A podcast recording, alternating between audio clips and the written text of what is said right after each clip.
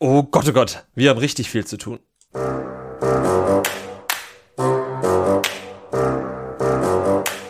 Trash Couple, euer Reality-TV-Podcast von Domescu und Nicole. Wir sind heute wieder da und zwar mit fünf Formaten. Es wird jede Woche eins mehr. Ja, und das, obwohl wir uns irgendwie letzte Woche von zwei Formaten verabschiedet haben.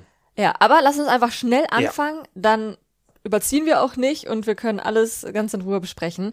Wir beginnen jetzt mal wieder mit Lawful. Genau, unserem nach wie vor, ja, sehr beliebten Format. Das bald zu Ende ist. Wir sind nämlich schon bei Folge 9 und es wird nur 10 Folgen geben, plus wahrscheinlich dann noch die Wiedersehensfolge. Genau, da haben wir heute auf Instagram die Hinweise gesehen, dass die zufälligerweise gerade alle in Köln sind. Was sie da wohl machen, hä? Mhm, weiß ich nicht. Als wäre da ein großer Privatsender zu Hause. Vielleicht feiern sie auch alle nur Karneval. Das kann natürlich tatsächlich sein. Folge 9 fing auf jeden Fall damit an, dass Mitchell ausgezogen ist, die ja eben nicht verkappelt war. Da haben wir schon in der letzten Folge drüber geredet.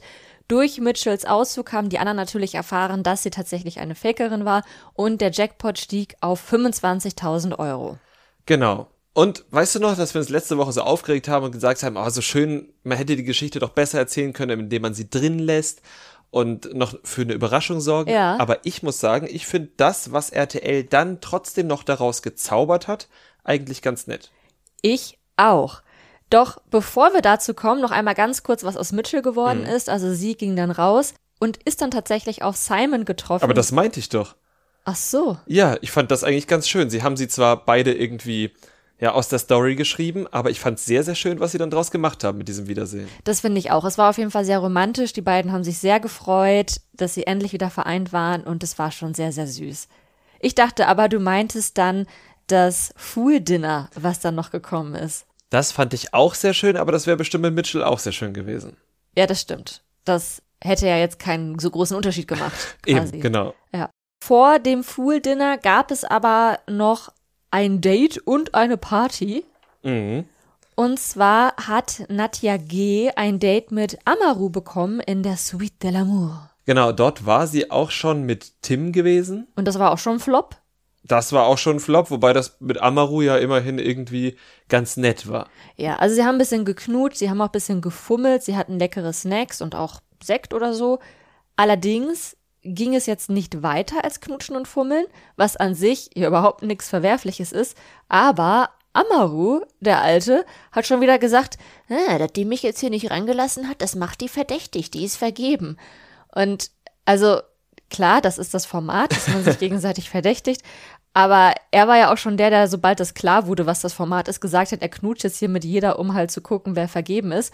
Und ich glaube, er hat dann das Spiel nicht ganz verstanden. Und jetzt gerade in Bezug auf Sex finde ich das halt schon nicht nur fragwürdig, sondern auch gefährlich. Ja, es muss ja nicht jeder mit jedem bumsen, nur weil man Single ist. Ja, und also ich denke mir jetzt auch, wenn es halt noch weitere Staffeln gibt, dann ist das halt auch wirklich gefährlich, so eine Aussage, weil es auch dazu führen kann, dass dann eben junge Frauen oder auch junge Männer Sex haben, nur um zu beweisen, dass sie Single sind, auch wenn sie gar keinen Sex haben wollen. Und das setzt ja halt einfach schon die Leute dann sehr unter Druck, die halt dann unbedingt dieses Spiel gewinnen wollen oder so. Also man sollte das auf jeden Fall nicht davon abhängig machen, ob jemand im Fernsehen mit anderen Menschen Sex haben will oder nicht. Ja, das wäre gut.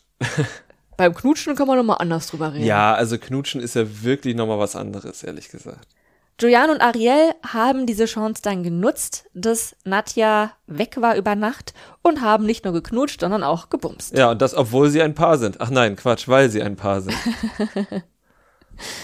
Die beiden hatten auf jeden Fall ihren Spaß und Spaß hatten dann auch alle bei der Jeans Party, die es anschließend gab am nächsten Tag. Alle hatten irgendwie Jeans-Outfits an und ansonsten war es halt einfach eine Party. Ja, alle sahen so ein bisschen aus wie Britney Spears und Justin, Timberlake. Ja, das stimmt. Nur halt in moderner. Ja. Auf der Party wurde Ariel dann mal wieder von Franco angemacht, was Giuliano auch mal wieder überhaupt nicht gepasst hat. Also der hat ja wirklich so einen Hass auf Franco, ne? Ja, aber er ist auch einfach super, super auffällig. Also ist für dieses Spiel einfach überhaupt nicht geschaffen. Ja, Muss man stimmt. wirklich sagen, weil er ein sehr, sehr eifersüchtiger Mensch ist und das überhaupt nicht verbergen kann, außer vor Nadja G. Ja. Die ja immer noch irgendwie gar nicht glauben kann, was da so passiert. Ja, aber Leo und Amaru, die haben das gecheckt. Wobei ich auch sagen muss, mal wieder, also die haben es ja auch schon 500 Mal gecheckt eigentlich, dass Giuliano und Ariel ein Paar sind. Da haben sie es dann mal wieder gecheckt. Wer es aber tatsächlich noch schlechter verbergen kann als Giuliano, ist Clayton, wie ich finde. Und damit sind wir wohl beim, beim Fool Dinner, oder? Na, na, vorher doch auch schon, weil Santana ja, oh wurde Gott. doch von Leo angeflirtet. das war die schlimmste Szene, die ich seit langer Zeit, also Bis dahin. ja, also ich muss sagen, diese Szene fand ich deshalb so schlimm, weil sie mich so super krass gecringed hat, ohne dabei bedrohlich zu sein. Also das ist ja das Schöne. Das so ein richtiger Wohlfühl-Cringe-Moment im Flash-TV. also Leo hat Santana auf einem runden Sessel, den sie da ja draußen immer stehen haben, angebaggert. Und Clayton hat sich dann einfach währenddessen daneben gesetzt. Und er konnte seine Mimik nicht kontrollieren. Man hat ihn so sehr angesehen, wie ihn das alles abfuckt und ja, wie er einfach nicht damit umgehen konnte. Aber dann kam das Fool Dinner. Genau, und das hatte es wirklich in sich. Also der Fool hat die KandidatInnen zum Dinner gebeten und hat ihnen dann unangenehme Fragen gestellt. Ja, und es waren halt auch schon wieder so, ja, schon so eingreifende Fragen Ja. in das Spiel. Er hat zum Beispiel Laura gefragt, wen sie denn jetzt am meisten vermisst und ob sie wirklich Single ist. Da dachte ich schon, eieiei, also jetzt will er wieder proaktiv Laura rausschmeißen. Allerdings hat er den anderen dann ja auch noch Fragen gestellt. Aber ich muss sagen, dass eben gar nicht das Problem war, dass er die Fragen gestellt hat, sondern dass er die Antworten immer kommentiert hat. Ja, das stimmt. Weißt du, wenn er einfach nur jedem ein, zwei Fragen gestellt hätte und Laura gesagt hat, wen vermisst du am meisten und sie sagt eben nicht Nick, sondern sie sagt Arthur und dann sagt sie, sagt er vielleicht noch, bist du dir sicher? Und er kommentiert das dann nicht und sagt, ah ja, dann ist das völlig fein, wenn er dann zum nächsten übergeht. Aber dadurch, dass er immer bei bestimmten KandidatInnen kommentiert hat, fand ich das schon wieder sehr eingreifend, ja. Ja, das stimmt. Und Leo hat dann ja auch im Einzelinterview gesagt, Laura ist auf jeden Fall vergeben an Nick. Und da habe ich mich auch gefragt, woher weiß er das? Ja. Also, weil ja, da hat der Fu jetzt ja nicht gesagt, dass jetzt unbedingt Nick ihr Ex ist, äh, ihr, ihr, ihr Partner ist. Ja, aber vor allem ist Leo eingezogen, nachdem Nick raus ist. Das heißt, Stimmt. er muss es von irgendjemandem Dritten erfahren haben. Oder er hat sich halt gedacht, na, welche Männer sind schon raus? Naja, vielleicht ist es gar nicht so schwierig, wie wir denken. Weil bei Tim war ja klar, dass er Lover war, weil er und Paloma ja beide Lover waren. Und vielleicht hat Mitchell den ja sogar noch gesagt, dass sie mit Simon ein Paar war. Oder da haben sie sich das dann gedacht. Und ich glaube, dann bleibt ja auch schon nur noch Nick, weil Nico ist ja auch mit Vika zusammengegangen. Und viele Männer gab es dann ja gar nicht mehr. Ja, Arthur da rausgeflogen ist, aber der war es ja offenbar nicht. Ja. Ja, da, vielleicht haben sie da auch noch erfahren, dass er halt ein Lover war. Mhm. Ja, das kann sein. Naja, vielleicht ist Leo gar nicht so ein Fuchs, wie wir jetzt dachten. Er hat sich einfach nur erzählen lassen, wer alles schon rausgeflogen ist. Und ich meine, bei Nick stand ja tatsächlich Faker. Da war ja bis zum Ende nicht ganz klar, ob das wirklich er ist oder die Frau, die ja auch von vielen verdächtigt wurde, dessen Namen ich leider schon wieder vergessen habe. Aber ja, es ist dann wahrscheinlich doch gar nicht so weit hergeholt. Nee, wahrscheinlich nicht. Bei Clayton wäre es aber tatsächlich total egal gewesen, welche Frage ihm gestellt worden wäre. Er hätte sich so oder so verraten. Ja, also schon bevor er die Frage beantwortet hat, hat er sich verraten, indem er gesagt hat, ja, soll ich ehrlich oder ehrlich antworten oder lügen? Also so redet er doch jetzt nicht. Nicht? Nein. Klar redet er so. Empfinde ich nicht so. Okay, ich empfinde das so. Ja, stimmt. Er wurde ja auch noch gefragt, welche Frau kannst du dir an deiner Seite vorstellen? Und da hat er ja einfach schon so lange rumgedruckst, anstatt einfach zu sagen, ja, jetzt von den hier Anwesenden aktuell Santana. So, ne? Das wäre halt eine solide Antwort gewesen. Das hätte er ja sagen können, ja. Ja, aber dann auf die Frage hat er ja rumgedruckst, wurde immer nervöser und hat dann plötzlich gesagt, ich lieb sie so, wie sie ist. Die Frau, die er angeblich seit zwei Tagen kennt. Ja, sie ist in seinem Herz, hat er doch auch noch gesagt oder so. Oder, oh, wow. Und also, wer es da nicht verstanden hat, dem ist nicht zu helfen. Ich nehme an, selbst Nadia G. hat es da verstanden. ähm, und das Beste, was ich daran fand, ist ja eigentlich, was die Gruppe daraus gemacht hat. Denn die wusste jetzt, dass sie ein Couple sind oder ein Paar sind und haben das ja taktisch verwendet, um später nochmal drauf zurückzukommen. Genau, es gab dann nämlich noch einen Plot-Twist und zwar durften die Leute dann direkt zwei rauswählen, also ohne diese Zeremonie, die es da sonst gibt, sondern einfach direkt vom Tisch weg konnten die sagen, ich wähle diese Frau oder diesen Mann raus und es musste auch kein Couple sein. Und die haben sich dann fast geschlossen dafür entschieden, nicht Santana und Clayton zu wählen, weil die halt eben so offensichtlich sind, dass es da jetzt auch irgendwie kein Risiko gibt. Stattdessen haben die sich dann endlich mal auf Ariel und Giuliano gestürzt. Ja, obwohl der Fool es scheinbar versucht hat zu verhindern, ist mein Eindruck. Ich weiß nicht, was der Fool, vielleicht ist der Fool auch Schweizer, keine Ahnung. Wieso zu verhindern? Naja, also ich sag's mal so, ohne diese Dinnerzeremonie mit Clayton oder hätte man Clayton vielleicht einfach gar nicht angesprochen, wären Ariel und Giuliano, glaube ich, ja, komplett auf der Abschlussliste gewesen. Und so gab es immerhin nochmal die Möglichkeit, dass auch andere auf der Abschlussliste stehen, so wie immer, wenn Giuliano und Ariel kurz vorm Auffliegen war. Da wurde dann die Techno-Party gefeiert, da wurde dann irgendein Tipp mit Mitchell und so gegeben. Ah, es ist mir alles, ich weiß nicht, der Fool scheint Schweizer zu sein. Da rieche ich doch eine Verschwörungstheorie. Vielleicht haben sich Ariel und Giuliano einfach nur in den richtigen Momenten clever angestellt oder sie hatten einfach viel Glück. Mhm. Wir wissen jetzt natürlich auch nicht, ob nicht vielleicht auch noch andere vom Fool angesprochen wurden, aber dann die Antworten irgendwie so uninteressant waren, dass es rausgeschnitten wurde. Ich fände es jetzt schon irgendwie merkwürdig, wenn tatsächlich nur Laura, Leo, Nadja G. und Clayton angesprochen wurden, aber wer weiß, auch das kann natürlich sein. Am Ende wurden tatsächlich Ariel und Giuliano dann rausgewählt. Dann das wissen wir noch gar nicht. Ach doch, das wissen wir schon. Genau, dann, also sie haben zumindest die meisten ja. Stimmen bekommen. Dann kam halt der Cliffhanger und wir wissen jetzt offiziell noch nicht, sind sie Lover oder Faker. Natürlich wissen wir als Zuschauende schon, sie sind auf jeden Fall Faker. Und auch Nadja G. wird es erfahren. Genau, ich würde sagen, im Moment wissen es eigentlich alle bis auf Nadja G. Und manchmal habe ich auch das Gefühl, Ariel weiß es auch nicht, weil sie sich immer so sehr darüber beklagt, wenn andere Leute sie verdächtigen. Das wirkt immer so, wie können sie nur? Also, ich kann verstehen, dass man nicht rausgewählt werden möchte, aber naja, wie können sie nur, ist ja nun eigentlich nicht richtig, weil sie können halt, weil sie faken. Ich bin auf jeden Fall sehr gespannt, wie dann tatsächlich die nächste Folge wird. Der Teaser hat schon einiges in Aussicht gestellt. Es kann niemand mehr irgendwem vertrauen, was ich witzig finde, weil Ariel und Julianus war ja wirklich jetzt schon klar. Also es ja. war jetzt ja keine Überraschung. Ansonsten wird um den Jackpot gekämpft.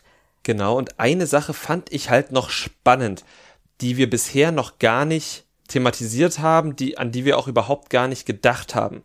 Und zwar, gehen wir jetzt ja zumindest davon aus, dass abgesehen von Clayton, Santana und Laura alle Singles sind, ne? Gehen wir doch, oder? Ja.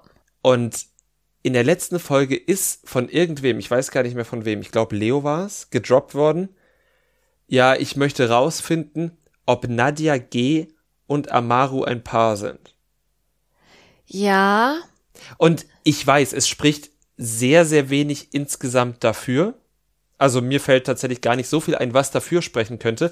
Aber uns wurde das gezeigt und es wurde irgendwie so stehen gelassen. Und seitdem, hat er nicht Nadja S gesagt? Nee, Nadja G hat er Nadja gesagt. Nadja G ne? hat er ja, gesagt. Okay. Und es rattert in meinem Kopf und ich denke mir die ganze Zeit, ja, warum sollte sich RTL nicht so einen Plot-Twist fürs Ende aufspannen? Wenn die Geschichte nun mal spannender zu erzählen ist mit einer Nadja, die selbst beim Date mit ihrem Boyfriend, weil sie Schiss hat, beobachtet zu werden, so tut, als würde da nichts laufen wenn RTL uns auch komplett in dem Glauben lässt. Und vielleicht Amaru deshalb, weil die halt komplett in ihrer Rolle geblieben sind. Stell dir vor, die wären komplett in ihrer Rolle geblieben. Das wäre auf jeden Fall extrem beeindruckend, denn ja. wir haben beide sehr, sehr gute SchauspielerInnen. Am Anfang habe ich ja auch noch gedacht, dass Amaru vergeben sein könnte, zum Beispiel mit Nadja S., mhm. weil die beiden einfach nicht so aufgefallen sind, außer dass die halt ja mit allen rumgemacht haben und auch miteinander rumgemacht haben. Und irgendwie dachte ich, vielleicht wäre das so ein gutes geheimes Couple. Mhm. Aber inzwischen glaube ich eigentlich nicht, dass da noch solche Überraschungen auf uns warten. Und wenn dann halt eher in der Art, dass dann zum Beispiel so ein Leo vergeben ist, aber die Freundin halt nicht im Format ist, sondern zu Hause. Ja, okay. Wir können auf jeden Fall sehr gespannt sein. In der nächsten Woche werden wir es erfahren. Da kommt die letzte Folge. Und von einem Dating-Format zum nächsten oder von einem Dating-Format, wo etwas vorgemacht wird, zum nächsten. Wir reden jetzt über die Bachelors. Was wird denn bei den Bachelors vorgemacht? Na, in der Folge 4, die jetzt diese Woche im Free TV ausgestrahlt wurde, hat ja die liebe Leonie dem Sebastian gesteckt, dass nicht alle Frauen da sind, um ihn oder Dennis kennenzulernen. Ja, das ist auf jeden Fall eine sehr gute Taktik, die sich in den Staffeln zuvor immer sehr bewährt hat. Ich glaube, jede Frau, die das jemals zum Bachelor gesagt hat, ist rausgeflogen. Ja, und zwar relativ bald. Ja. Wobei ich da jetzt auch keine verlässliche Statistik habe, also vielleicht gibt es auch so eine, die dann doch irgendwie die Gewinnerin geworden ist. Aber so in meiner bloßen Erinnerung scheint das einfach keine, keine gute Strategie zu sein. Nee, insgesamt nicht. Sebastian selbst hat es auch nicht so positiv aufgefasst.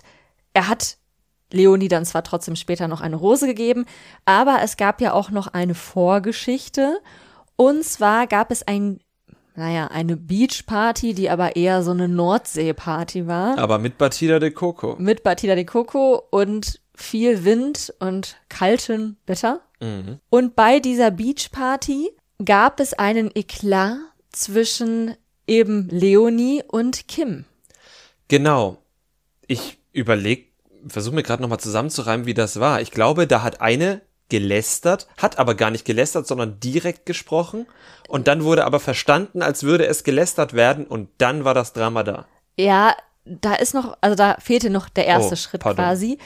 Leonie hat ja schon eben seit, seit Tag eins ein Auge auf Sebastian geworfen und macht das, was man jetzt auch von ihr erwarten würde als Kandidatin in dem Format. Sie bemüht sich um ihn.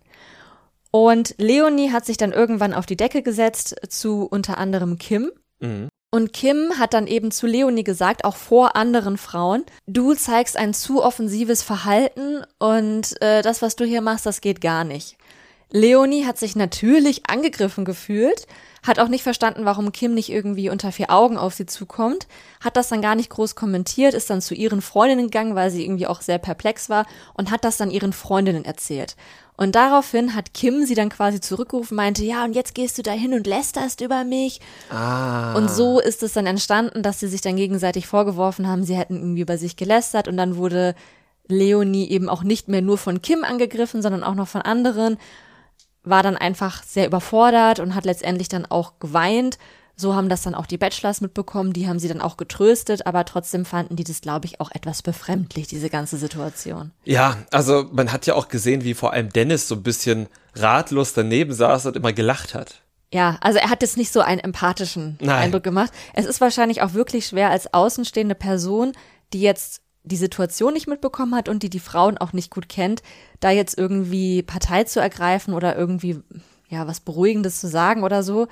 Die wissen jetzt da nicht, was vorgefallen ist und die wussten ja, glaube ich, zu dem Zeitpunkt auch noch nicht, dass Leonie insgesamt schon sehr zur, zur Zielscheibe geworden ist. Eben, die kennen die Dynamiken ja gar nicht. Die Frauen wohnen ja irgendwie 24-7 zusammen und die Bachelors kommen alle drei Tage mal für eine Stunde vorbei. Also das Ja. ist ja sowieso irgendwie ganz schön weird aufgebaut, so, ne? Ja, richtig.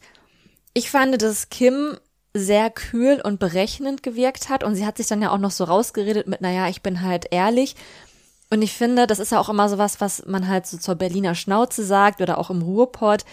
Und ich finde, Unfreundlichkeit und Unhöflichkeit mit ich bin ja nur ehrlich zu rechtfertigen, finde ich nie cool.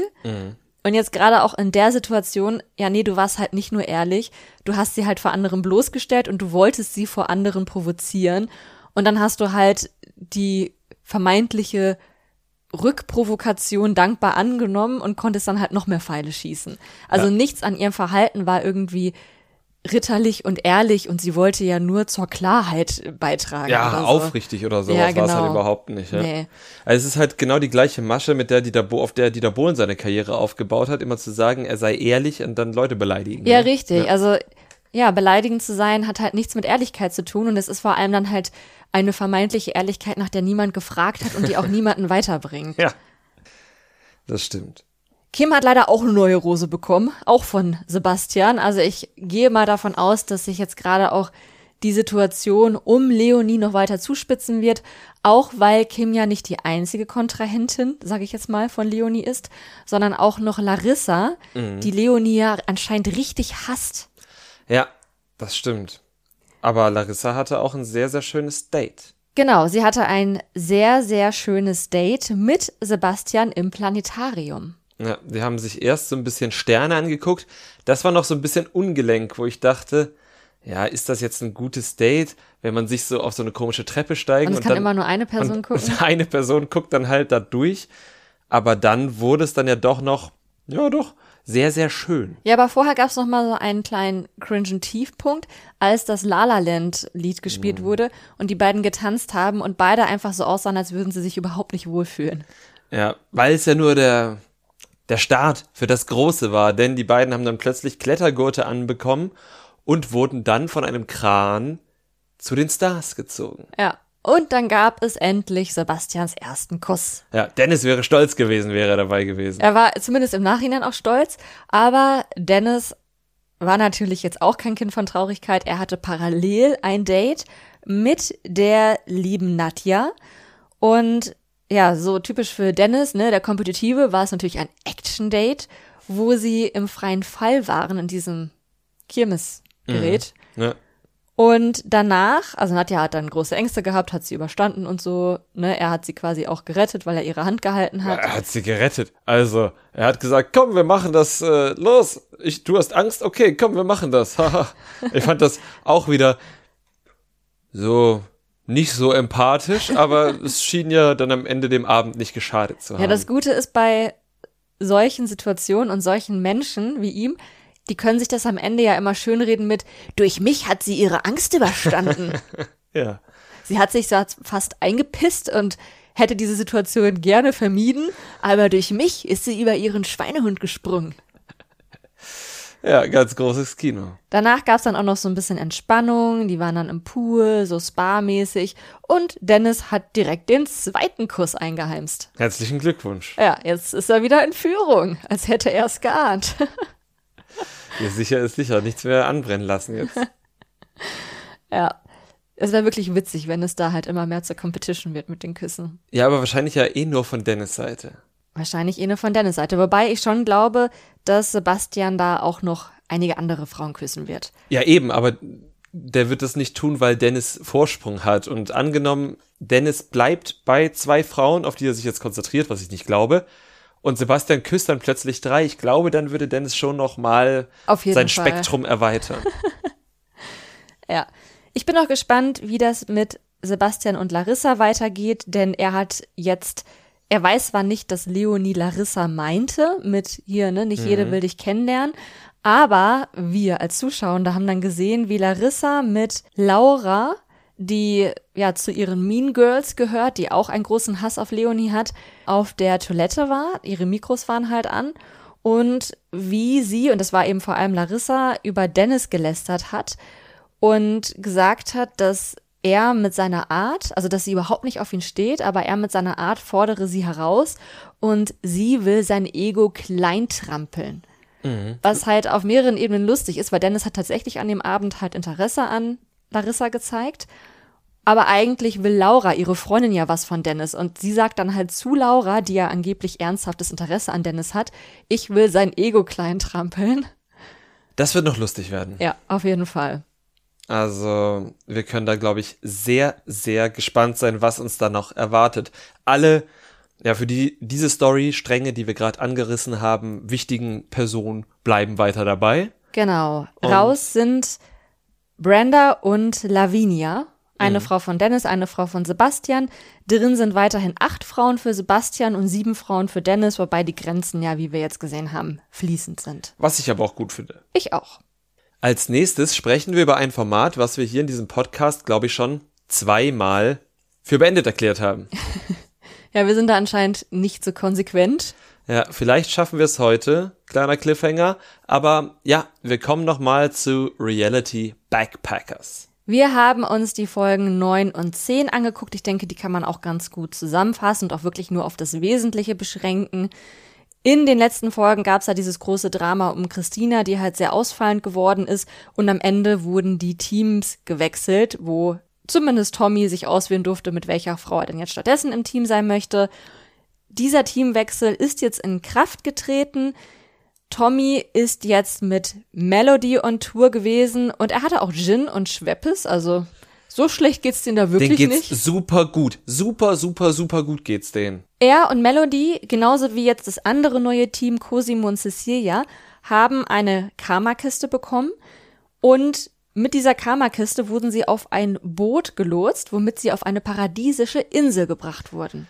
Ja, und jetzt hat sich der Sinn dieses Formates für mich endgültig verabschiedet, weil sie ja offenbar sich von dieser Insel, auf der sie zum, zu ihrer Villa finden müssen, wegbringen lassen um ja. da eine Party am Strand zu feiern. Entschuldigung, wenn ihr versucht, Survival und Reality zu matchen, dann versucht es sinnvoll zu machen, ohne die Geschichte dabei kaputt zu machen. Ja, also es hat jetzt halt nichts mehr mit dieser Schnitzeljagd zu tun, weil sie wurden jetzt mit einem Boot auf eine einsame Insel gebracht, die halt nicht da ist, wo sie hin müssen. Ja, dann macht doch ein Strandparty-Format oder macht ein Schnitzeljagd-Format. Aber beides zusammen funktioniert nicht. Wenn die Bars, wie beim letzten Mal, wo die sich so doll gezofft haben, vielleicht wenigstens auf dem Weg liegen, dann kann ich das noch ganz, ganz bisschen verstehen, wobei diese Schnitzeljagd ja trotzdem super, super nervig ist, weil die Routen vorgegeben sind, dann die Teams getauscht werden, sie sich ständig gegenseitig treffen und ständig kostenlose Getränke bekommen. Ja, und sie treffen sich ständig, obwohl sie ja eigentlich an vier unterschiedlichen Punkten auf der Insel sind, aber das gleiche Ziel haben. Also theoretisch müssten sie sich dann einfach nur hinterherlaufen, aber irgendwie werden sie dann wieder an vier unterschiedliche Orte gebracht. Ja, also inhaltlich überzeugt uns das nicht. Ich glaube, ich spreche für uns beide, wenn ich sage, am Ende hält uns immer noch so ein bisschen Cosimo bei der Stange, weil der dabei irgendwie so niedlich ist und Melody, weil sie mit dem niedlichen Cosimo häufig so nett umgeht. Auch auf der Beachparty, die es dann auf der paradiesischen Insel gab, war das so. Die vier haben sehr viel getrunken, haben Party gemacht, irgendwann war Cosimo nackt und ist wie eine süße kleine Robbe am Strand rumgerobbt und konnte nicht aufstehen, weil er nackt war und seine Badehose nicht zugänglich. Das war schon schön anzusehen. Ja, es war so ein klassischer Cozy-Moment, wenn Ja. man möchte. Ich habe mich gefragt, warum er der Einzige war, der überhaupt ins Meer gegangen ist. Es ist ja traumhaft Schönhaus und die anderen drei hatten irgendwie keine Lust zu baden. Aber nun gut, Cosimo hatte Spaß für alle vier. der hatte Spaß für alle vier. Währenddessen waren Tara und Christina auf einem Markt unterwegs, wo sie das lokale Essen geschämt haben. Auch immer ein beliebter Move unter TouristInnen, einfach mal den Locals zu sagen, was für eine eklige Scheiße sie da eigentlich essen. Ja. Und auch dieser Ausflug war bestimmt super wichtig für den Weg zur Villa Ja. übrigens. Übrigens war, falls man das jetzt nicht verstanden hat, das war ironisch. Ja, ja, Ne, das hat also- man verstanden. Okay, gut. Es ist nicht cool, lokales Essen zu schämen. Ihr esst es einfach nicht, wenn ihr nicht wollt. Lena und Luis hingegen waren dann auch wieder irgendwo Drinks trinken und flirten und hatten auch eine gute Zeit. Also auch da hat man jetzt nicht gemerkt, dass Folge 9 und 10 irgendwas mit Survival zu tun haben. Ja, oder mit dieser Schnitzeljagd, um die es Ja. theoretisch gehen sollte. Ein bisschen spicy wurde es dann, als die vier auf ihrer Insel mitbekommen haben, dass es eben nur ein Zelt oder nur ein Schlafplatz für ein Team auf dieser Insel gab und das andere Team wieder mit dem Boot zurückgebracht werden musste, was zum einen die abgefuckt hat, weil sie eben auf dieser wunderschönen Insel bleiben wollten und zum anderen die vielleicht auch dachten, oh, das bringt uns jetzt ja wieder weiter weg vom Ziel. Wobei ich das nicht glaube, weil das andere Paar wird einfach am nächsten Tag auch wieder zurückgebracht und dann haben sie, sind sie halt am gleichen Punkt wie zuvor. Und für dieses Ziel interessiert sich doch eh keiner mehr. Ja. Ja. Sie haben dann auf jeden Fall versucht, sich gegenseitig zu überbieten mit Geld, wer denn bereit ist, zurückzufahren, beziehungsweise wer bleibt. Am Ende war Melody die Kluge, die nachgegeben hat und sie und Tommy haben 1500 Baht von Cecilia und Cosimo einkassiert und haben sich dann wieder auf den Rückweg gemacht. Tommy kam gar nicht damit klar, dass er sich irgendwas nicht kaufen konnte. Das fand ich ganz witzig. Jetzt gar nicht so, wie ich Tommy sonst witzig finde, dass ich mit ihm lache, sondern dass ich eher über ihn gelacht Ja, habe. er war wie so ein kleines bockiges Kind. Er ist halt auch, also man darf halt nicht vergessen, dass Tommy ja tatsächlich ein bockiges, reiches Kind ist. Nur halt inzwischen 29 oder so. Aber da kam es mal raus und ich finde es eigentlich ganz witzig, das dann immer mal wieder zu sehen. Ja, das stimmt. Das war bei Couple Challenge ja auch immer so, wenn es ums Essen ging. Da hat er auch immer nicht ordentlich geteilt, sondern immer sich und Sandra halt das meiste Essen irgendwie gesaved, auch wenn andere dadurch dann halt viel zu wenig hatten. Ja, genau. Aber da hat er es einfach gemacht und im Wettbewerb habe ich das sogar irgendwie noch appreciated, weil es ist ein Wettbewerb. Aber hier fand ich es halt einfach so unfassbar witzig, wie er plötzlich als Junge aus reichem Hause so sich plötzlich nichts kaufen konnte. Das ist amüsant. War für die beiden wahrscheinlich dann eigentlich sogar die bessere Wahl, denn zum einen sind sie dann ein paar Stunden früher wieder auf der Route zum Ziel und zum anderen haben wir in der Vorschau gesehen, dass Cecilia und Cosimo eben nicht alleine auf der Insel waren, sondern nächtlichen Besuch von sehr, sehr vielen Krabben bekommen haben oder Ja. Krebsen. Irgendwelchen Tieren. Ja. Schalentiere. Genau. Aber dann kommen wir doch mal von einem vermeintlichen Survival-Format zu einem richtigen Survival-Format. Ja, wenn ihr hier diese Podcast-Folge hört, habt ihr vielleicht am Donnerstag auch schon auf unseren Instagram-Kanal geschaut, unterstrich Trash Couple unterstrich. Wir haben am Donnerstag nämlich das neue RTL Plus Format Alone geschaut. Ich weiß, oder wir wissen, ist jetzt nicht ganz unser Metier, aber das sind auch Reality, reale Menschen, die reale Dinge im TV tun. Und deshalb möchten wir mit euch darüber reden und weil wir ganz hin und weg sind Genau. natürlich. Zumindest jetzt über die erste Folge, aber wie du schon sagst, es sind jetzt halt keine Reality-Stars oder so. Es ist auch kein Dating-Format. Deswegen werden wir wahrscheinlich jetzt nicht die ganze Staffel hier im normalen Podcast besprechen. Außer ihr schreibt uns jetzt, dass wir das immer weitermachen sollen. Dann überlegen wir uns das nochmal. Wir werden es auf jeden Fall weiter gucken. Also auch wenn ihr euch austauschen wollt, schreibt uns auf jeden Fall. In der ersten Folge Alone haben wir jetzt gesehen, wie zehn Teilnehmende auch an unterschiedlichen Orten in Kanada, in Vancouver, irgendwo in der Wildnis ausgesetzt wurden. Und zwar alleine. Das Format ist ja so, dort müssen sie einfach so lange überleben, bis sie der Letzte sind. Oder so lange, wie sie können. Es ist ein echtes Survival-Format mit echt furchtbar, furchtbar harten Bedingungen. Die zehn KandidatInnen müssen dort so lange in der Wildnis ausharren. Sie wurden halt eben an verschiedenen Orten ausgesetzt, wo sie, wie heißt es, Süßwasserzugang und Vergleichbare Nahrungsmittel. Also sprich, ja, Tiere oder Pflanzen, die sie sich selbst zu Nahrungsmitteln machen können. genau finden können. Und dort müssen sie einfach wirklich so lange ausharren, wie sie können. Man kann aufgeben oder man bleibt als letzter übrig und gewinnt dann 75.000 Euro. Alle Teilnehmenden haben vier Kameras, die auch irgendwie wasserfest sind und sowas. Damit filmen sie sich selbst. Und sie haben alle einen GPS-Tracker, womit sie auch Hilfe anfordern können, wenn es halt wirklich zu einer Notsituation kommt. Allerdings muss man eben mal sagen, das ist jetzt nicht so wie bei Reality Backpacker oder bei Good Luck Guys oder bei irgendeinem anderen Format oder auch beim Dschungelcamp, dass dann die Ranger direkt um den nächsten Baum stehen und dann halt schnell angelaufen kommen. Die sind halt wirklich alleine. Also wenn da jetzt irgendeine Notsituation passiert und die den GPS-Tracker betätigen, wird es wahrscheinlich erstmal ein Weilchen dauern, bis da jemand zur Hilfe kommt. Mhm, davon gehe ich aus. Deshalb haben sie auch Möglichkeiten der Selbstverteidigung. Ich weiß es jetzt bei dem Format nicht. Ich kann sagen, bei Seven vs. Wild, die waren in der dritten Staffel auch in Kanada, die hatten alle Bärenspray bekommen, zum Beispiel. Ja.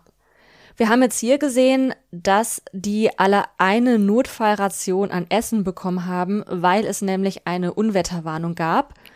Und wahrscheinlich dann davon auszugehen war, dass die sich jetzt vielleicht nicht direkt am ersten Tag irgendwie selber was zu essen suchen können oder kein Feuer machen können aufgrund der Umstände. Und das war's dann halt auch schon, ne? Ansonsten sind sie halt dann wirklich auf sich selbst gestellt. Genau, sie durften sich jeder zehn Survival-Gegenstände mitnehmen. Dazu haben sie noch eine große Plane gestellt bekommen Und ihr persönliches Gepäck. und ihr persönliches Gepäck, wo jetzt aber in dem Gepäck neben den zehn Survival-Gegenständen jetzt eigentlich nichts weiter Hilfreiches bei sein durfte. Genau. Also wir wissen jetzt natürlich nicht, was da alles dazugehört, aber wahrscheinlich einfach Klamotten. Ja. Ansonsten wurden die zehn Teilnehmenden einmal alle sehr kurz vorgestellt. Wir gehen die jetzt natürlich nicht alle durch, aber es war halt schon sehr auffällig, dass zum einen von den zehn acht Männer sind und zwei Frauen und dass die meisten schon irgendeine Art der Erfahrung mit solchen Survival-Sachen haben. Also entweder, weil sie selbst an solchen Survival-Kursen teilgenommen haben, weil sie die selbst leiten oder weil sie halt irgendwelche Extremerfahrungen gemacht haben im Sinne von, ähm, sie sind mit Schlittenhunden durch irgendwo gefahren oder ja, haben irgendwie sämtliche Lehrgänge bei der Bundeswehr gemacht. Total. Also man sieht, finde ich da auch super spannend, wie unterschiedlich die Menschen eben dazu kommen. Das ist halt für mich auch nochmal der Unterschied zu Seven vs. Wild. Da hast du ja eigentlich nur so eine Handvoll, also von den sieben Leuten oder in der neuen Staffel 14, vielleicht ein Drittel, die sowas schon mal gemacht haben oder die Hälfte, die sowas schon mal gemacht haben oder was Vergleichbares. Und dann sind aber auch immer wieder Leute dabei, mit denen du und ich uns identifizieren können, die da eigentlich unbeleckt sind, aber halt Bock haben. Und ähm, die Mischung ist auch interessant, absolut. Aber hier ist es halt wirklich so, die haben alle sich schon mal, also die machen sowas in ihrer Freizeit grundsätzlich und das ist jetzt für die die Königsdisziplin, das einmal durchzuziehen und das ist sehr beeindruckend. Ja, total. Man merkt, dass die auch alle schon Ahnung haben, was sie da tun müssen, auch um zu überleben. Alle sind da rein, haben erstmal gesagt, ich muss mir jetzt erstmal einen Unterschlupf bauen und dann muss ich mir ein Feuer machen und dann muss ich mir hier Wasser besorgen und mich um Essen kümmern. Also die hatten alle schon genau einen Plan, was zu tun war. Und was auch aufgefallen ist, dort leben Bären. Also da stand bis zu, ich glaube, 700 Schwarzbären und, nee, 7000 Schwarzbären und dann auch noch Grizzlybären wurden da gesichtet. Und die haben immer alle gerufen, hey Bear, eben um diese Bären darauf aufmerksam zu machen, hallo, hier ist Lärm, hier sind Menschen, damit die Bären halt eben weggehen. Und ich glaube auch, dass die wahrscheinlich vorher direkt vor diesem Format auch nochmal ein extra Survival-Training für diese Gegend bekommen haben. Wahrscheinlich, um nochmal auf Flora und Fauna und Tiere irgendwie vorbereitet zu genau. werden. Genau, also wenn du das ja in Deutschland machst, hast du ja ganz andere Beeren, die du essen darfst und oder nicht essen darfst. Ich äh, weiß tatsächlich jetzt nicht, wie es bei Alone ist, aber da die alle sehr ähnliche Sachen gesagt haben, nehme ich einfach mal an, dass die ein kleines Training bekommen haben bei Seven vs. Wild, kann ich sagen. Die kriegen vorher was, die kriegen auch gezeigt, hier die Beere kannst du essen, die nicht. Also ich glaube schon, dass das auch sehr, sehr hilfreich ist, wenn, also selbst wenn sie es nicht bekommen haben, hoffe ich, dass sie sich belesen haben, weil viele Dinge sehen vielleicht essbar aus, sind es dann aber doch nicht. Ich glaube, sie haben alle das gleiche Training bekommen, weil die haben auch alle die Bären auf Englisch angesprochen. Und ich glaube jetzt nicht, dass man das jetzt so drin hat, dass man denkt, ach, ich bin in Kanada, hier sprechen die Bären Englisch. ja, wahrscheinlich, wahrscheinlich nicht. Wahrscheinlich, wahrscheinlich hat eher der Ranger Englisch gesprochen, der ihnen das mitgeteilt hat. Ja. Was ich an diesem Format übrigens auch noch gut fand, war, wir befinden uns schließlich in Kanada auf eben Territorium der First Nations und es wurde eben mit denen abgesprochen, mit den, ja, mit den indigenen Völkern, die dort eben schon seit Ewigkeiten leben. Ich glaube, von denen gab es auch Einweisungen, wie man ja. eben mit den Lebewesen und den Pflanzen dort umzugehen hat. Und ich finde, dass das ein sehr guter Umgang ist, wenn man schon so ein Format da drehen möchte. Auf jeden Fall, dass man halt eben nicht dahin geht und sagt, so, wir sind jetzt hier die Deutschen, wir drehen jetzt hier ein Fernsehformat und so lange gehört das ja alles uns und wir benehmen uns so, wie es uns gefällt, sondern dass man halt eben ganz genau klar macht, wir sind hier Gast mhm. und ja, wir nutzen jetzt hier die Ressourcen, aber wir benutzen die Ressourcen so, wie es in eurem Interesse ist und dementsprechend benehmen wir uns halt auch. Genau, und das finde ich sehr, sehr schön anzusehen tatsächlich, dass RTL das beim, bei der Produktion so geplant hat und dass sich aber auch die ja, ProtagonistInnen, die jetzt darüber gesprochen haben, auch irgendwie so abgeholt davon fühlen. Ja, voll. Es sind ja tatsächlich auch alle sehr naturverbunden. Ich glaube, ja. ansonsten wird man das jetzt auch nicht machen. Wahrscheinlich nicht. Selbst der Immobilienmakler aus Frankfurt am Main, der erstmal total deplatziert wirkte auf mich, selbst er hat ja gesagt, er hat seine Kindheit irgendwie komplett im Wald verbracht und hat da auch irgendwie immer übernachtet und so. Ich finde es also bei ihm dachte ich halt schon erstmal so, uiuiui, wie lange wird der denn bleiben? Aber ich glaube, dass ich ihn auch einfach total unterschätzt habe und gerade er genau weiß, worauf er sich einlässt. Mhm. Er war ja auch derjenige, der meinte, das ist hier das härteste Survival-Format und so. Und ja, ich glaube, gerade wenn du selber weißt, dass du jetzt halt nicht der harte Bundeswehrtyp bist, dann bereitest du dich da ordentlich drauf vor. ja, ganz sicher. Ich fand es auch wirklich sehr angenehm, wie wir jetzt durch diese erste Folge geführt wurden. Also, dass zum einen die Teilnehmenden dann halt nach und nach vorgestellt wurden, aber halt nicht jetzt alle irgendwie so auf einmal, dass man gar keinen Durchblick mehr hatte und dass zum anderen halt diese ganzen Details des Formats, also was für Tiere leben dort, was durften die mitnehmen, wie wurden die gebrieft, dass das auch nicht alles auf einmal kam, sondern immer hier eine Information, da eine Information, so man auch wirklich alles ganz gut behalten konnte und dann nach der ersten Folge so einen ganz guten Überblick hatte. Ja, total. Also ich bin für meinen Teil begeistert, du klingst auch überzeugt. Wie ihr es findet, schreibt uns und ich würde sagen, davon machen wir abhängig, ob wir nochmal drüber sprechen. Gucken werden wir auf jeden Fall. Einen Punkt habe ich oh. aber noch. Jetzt hast du mich abgewürgt. Entschuldigung, es hat gewirkt, als würdest du nicht mehr drüber sprechen wollen.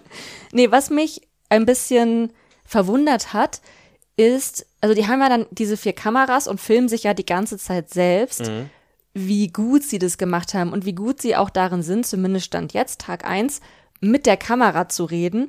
Und ich glaube, dass wahrscheinlich auch alle vorher ein Medientraining bekommen haben werden, weil gerade wenn man halt selber schon mal so Content für Social Media gemacht hat, dann weiß man, dass es sich super ungewohnt und merkwürdig anfühlt, wenn man plötzlich, wenn man das vorher noch nie gemacht hat, allein in eine Kamera reinspricht. Mhm.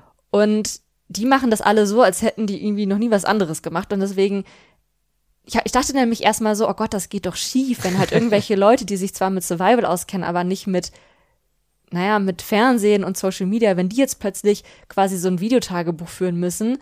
Aber es scheint, als wären sie da wirklich gut drauf vorbereitet worden. Ja, es scheint auf jeden Fall wirklich im Moment sehr gut zu funktionieren. Gibt es irgendwas, was dich bisher stört oder stutzig macht? Stutzig nicht. Ich muss sagen, weil ich ja, und jetzt sage ich das nochmal, Seven vs. Wild auch geschaut habe, habe ich das Gefühl, dass das Kameraequipment jetzt bei Alone nicht so gut auf Bewegung ausgerichtet ist. Ich habe das Gefühl, es wackelt mehr als es bei Seven vs. Wild der Fall ist. Ich weiß nicht, die haben da auf jeden Fall GoPros bei Seven vs. Wild. Hier sieht es ja aus, als hätten sie schon größeres Equipment. Aber auch GoPros. Aber auch GoPros, ja. Also ich habe irgendwie das Gefühl, das Bild ist ruhiger bei Seven vs. Wild. Kann ich besser folgen. Aber auch dem konnte ich jetzt folgen. Würde mir halt gern diese Natur, die sie da irgendwie so wackeln filmen, auch gern mal zwischendurch so ein bisschen anschauen, aber keiner verstehen, dass das nicht so gut geht. Ja. Ich bin auf jeden Fall auch gespannt, wie es weitergeht. Es sah jetzt für mich so aus im Teaser, als würde eventuell schon direkt am zweiten Tag jemand abbrechen, weil wir auch das Boot wieder gesehen mhm. haben. Oder es gab vielleicht irgendeinen anderen Notfall, weswegen das Boot halt irgendwie kommen musste oder sowas. Aber Notfall ist immer auch gleich Abbruch. Ja, genau. Aber naja, wir werden es in der nächsten Woche sehen.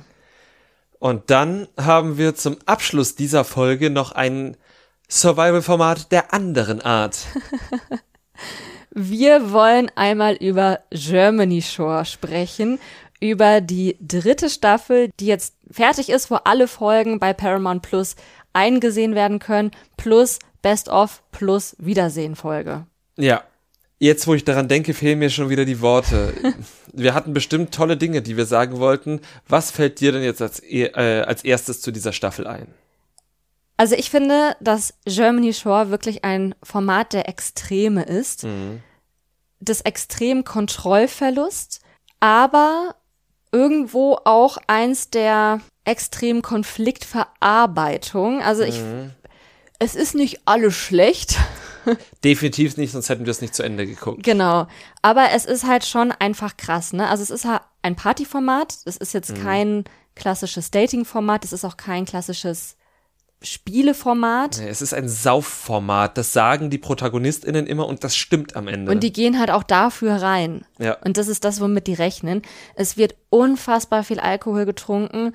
Fast in jeder Folge kotzt irgendwer oder hat einen Absturz, der jetzt manchmal schon echt ziemlich bedenklich ist.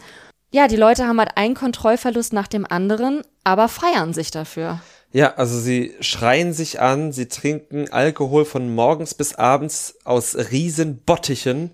Ja. Wenn halt jemand mal irgendwie nicht ordentlich in Anführungsstrichen mitfeiert, wird die Person schnell mal als langweilig abgestempelt. Mhm. Und die Shore Family ist sehr tolerant und sehr offen alte und neue Leute aufzunehmen, aber sie sind nicht tolerant gegenüber langweiligen Menschen.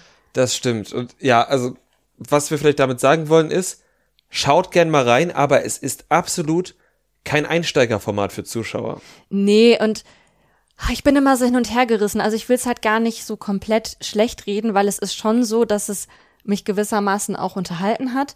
Aber ich muss sagen, dass es auch schon irgendwie sehr anstrengend war, diese Staffel zu gucken. Und wir haben wenn wir Trash-TV gucken, um, den in unser, um das in unserem Podcast zu besprechen, dann gucken wir in der Regel sehr aufmerksam, machen uns Notizen. Bei Germany Shore haben wir uns eigentlich permanent noch mit anderen Sachen beschäftigt, weil das einfach für mich sehr schwer auszuhalten ist, wirklich mich nur darauf zu fokussieren. Halt zum einen dieser Umgang mit Alkohol, also ich finde es halt einfach too much. Also mhm. gerade auch wie die Leute das halt dann immer so zelebrieren und so feiern und auch andere überreden und so auf der einen Seite, klar, ne, wir wollen irgendwie alle keine Spielverderber sein, in anderen Formaten wird auch viel Party gemacht, wird auch viel getrunken und wir haben uns auch schon bei, zum Beispiel bei, ich glaube, Love Island oder Are You the One, haben wir uns ja auch schon mal beschwert, wenn es wirklich zu langweilig war. Ja, aber gesagt, gebt den Leuten Alkohol.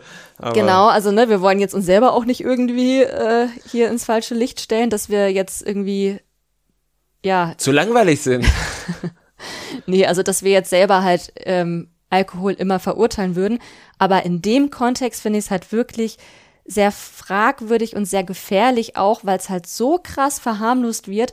Und gerade auch jetzt in dieser Best-of-Folge nach zwei Wochen Germany Show hast du manchen Leuten einfach angesehen, wie fertig die aussahen, wie aufgequollen die Gesichter waren. Und dann kotzen die auch immer andauernd und so. Also ich bin wirklich mir überrascht, dass da keine schlimmeren Verletzungen passieren. Und Alkohol ist halt die größte Droge in, in Deutschland, was halt ähm, die Verbreitung anbelangt.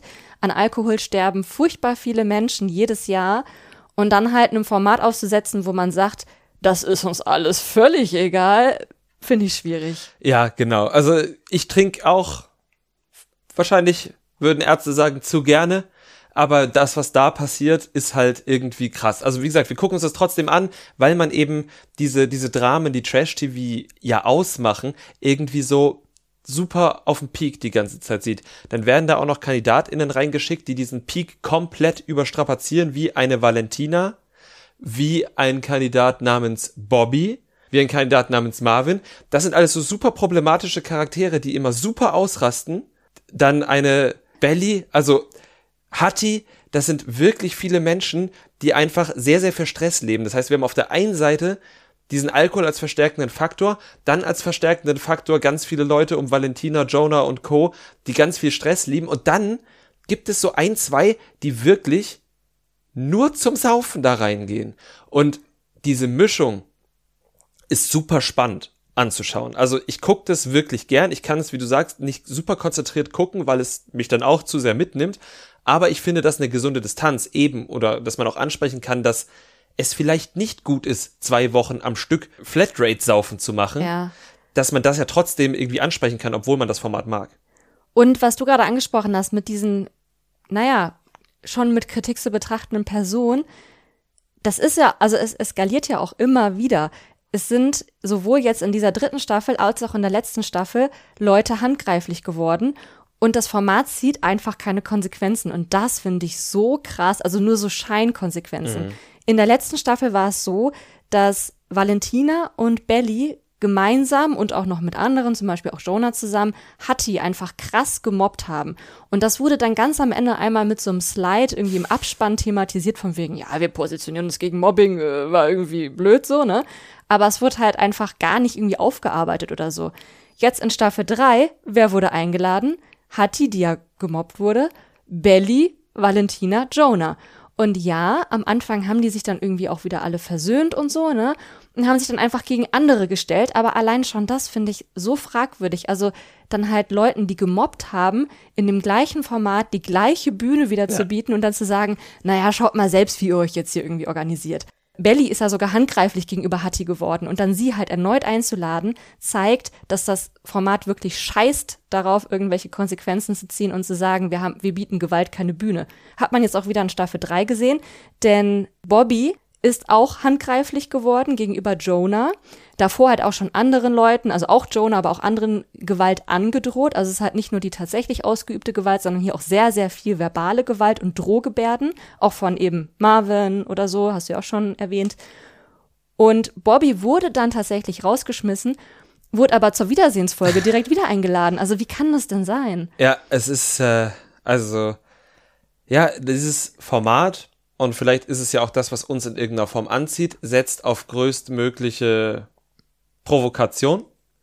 Und vielleicht gucken wir es auch deshalb, ich kann es gar nicht sagen, was uns immer wieder zu diesem Format bringt, weil wir jetzt hier seit fünf Minuten drüber reden und eigentlich relativ wenig Gutes darüber sagen. Trotzdem haben wir jetzt die letzten beiden Staffeln komplett durchgeschaut. Also irgendwas scheint es ja auch mit uns zu machen. Ja, eine gute Sache habe ich nämlich auch tatsächlich, und das ist nicht nur die Love Story zwischen Paulina und Tommy, die sich jetzt hier in der Staffel 3 entfaltet hat, sondern dass sie ja also manchmal gibt es gute Konfliktlösungsstrategien. Zum Beispiel kam es jetzt in dieser Staffel dazu, dass eben Bobby, der später handgreiflich wurde, dass er gegenüber der Transfrau Jessie etwas Transfeindliches gesagt hat. Und da haben dann halt sofort alle KandidatInnen gesagt, Bobby, das geht nicht und wir schmeißen dich jetzt dafür raus. Und dann war Jessie, die Betroffene, diejenige, die gesagt hat, nein, ich möchte nicht, dass wir ihn rausschmeißen, ich möchte, dass wir das klären. Und sie hat das dann irgendwie mit Bobby geklärt, er hat sich irgendwie entschuldigt und dann war das Thema quasi okay. Und später gab es noch mal eine andere Situation, leider auch mit Transfeindlichkeit, die halt ähnlich ablief. Und ich finde, gerade an diesen Beispielen hat man gesehen, dass es halt schon quasi guten Konfliktlösungen Raum bietet, weil dann die Betroffenen selbst direkt zu Wort kommen und dann selber entscheiden können, welche Entschuldigung ist jetzt angemessen und welche nicht und wie lösen wir das jetzt. Und dann finde ich es halt schon besser, in die Diskussion zu gehen, natürlich halt so, dass die betroffene Person die Oberhand hat, anstatt zu sagen, wir canceln den jetzt einfach und er wird es dann halt nie verstehen und vielleicht verstehen die Zuschauenden es dann auch niemals, weil die, weil dann irgendwelche Leute sagen, äh, Meinungsfreiheit. Stattdessen sagt man, hey nein, wir erklären dir jetzt ganz genau, warum das falsch war, wir geben dir aber eine zweite Chance. Und so in manchen Kontexten finde ich das wirklich gut. Am Anfang dachte ich das sogar noch über Valentina, weil sie ja wirklich auf Versöhnung aus zu sein schien. Dass vielleicht auch da, ne, hat ist irgendwie was passiert und Aber das Ne? hat sie dann nicht ganz so lange durchgehalten. genau, hat sie nicht lange Diese durchgehalten. Fassade, diese Maske. Ja, und sie hatte auch ganz viel Spaß dabei, dem armen Julius seinen Geburtstag zu vermiesen, indem sie nicht nur die Kerzen aus seiner Geburtstagstorte ausgepustet hat, sondern auch noch seine Torte auf den Boden geschmissen hat. Ja, also das war super Kindergarten. Aber auch dafür bleibt Valentina trotzdem in der Show. Es ist mir ein absolutes Rätsel. Ja. Aber Jetzt sind wir doch wieder beim Negativen, ne? Also Ja. das war halt eigentlich so das einzig Positive, was ich darüber zu sagen habe, dass es halt, ja, Leuten eine zweite Chance bietet. Ich würde mir nur wünschen, dass es denen keine dritte Chance bietet. Und was ich auch noch Positives zu sagen habe, ist, dass es tatsächlich eins der wenigen Formate mit wirklich gelebter Diversität ist. das stimmt. Ja, das muss man sagen. Trotzdem weiß ich nicht, ob diese kleinen Häppchen, die du mir hier hinwirfst, für mich als Erklärungsansatz reichen, warum ich es trotzdem immer schaue, weißt du? Also Du bist da fürs Drama. Ja, scheinbar. Also ich kann es mir gar nicht selbst erklären, weil ich sowas eigentlich gar nicht so gut ertrage. Ich bin ja eigentlich ein relativ harmoniebedürftiger Mensch. Manche Leute sagen sogar zu harmoniebedürftig, um einen Trash-TV-Podcast zu machen. Aber äh, ja, vielleicht haben ja unsere Hörenden die ein oder andere Meinung dazu und haben das Format auch geschaut und können mir sagen, was ich daran so faszinierend finde. Und vor allem auch, wie ihr das Format findet. Findet ihr es faszinierend? Schaut ihr das gerne? Sagt ihr, wir übertreiben komplett und ist doch alles nur Fun, Fun, Fun? Oder seht ihr das vielleicht kritisch oder sagt ihr, wisst ihr was? Dafür holen wir uns Paramount Plus erst gar nicht. Ja. Alles sehr legitime Meinung und wir wollen sie hören. Das macht ihr am besten, indem ihr uns bei Instagram anschreibt. Unter unterstrich trashcouple unterstrich findet ihr uns oder ihr schickt uns eine Mail an trashcouple at posteo.de. Und natürlich auch noch der Hinweis, dort wo ihr uns hört, also Apple Podcasts, Spotify und Co., folgt uns, liked uns, lasst uns Sterne und nette Bewertung da. Und dann würde ich sagen, wenn du der Folge nichts mehr hinzuzufügen hast, sage ich, gehabt euch wohl. Bis zur nächsten Woche.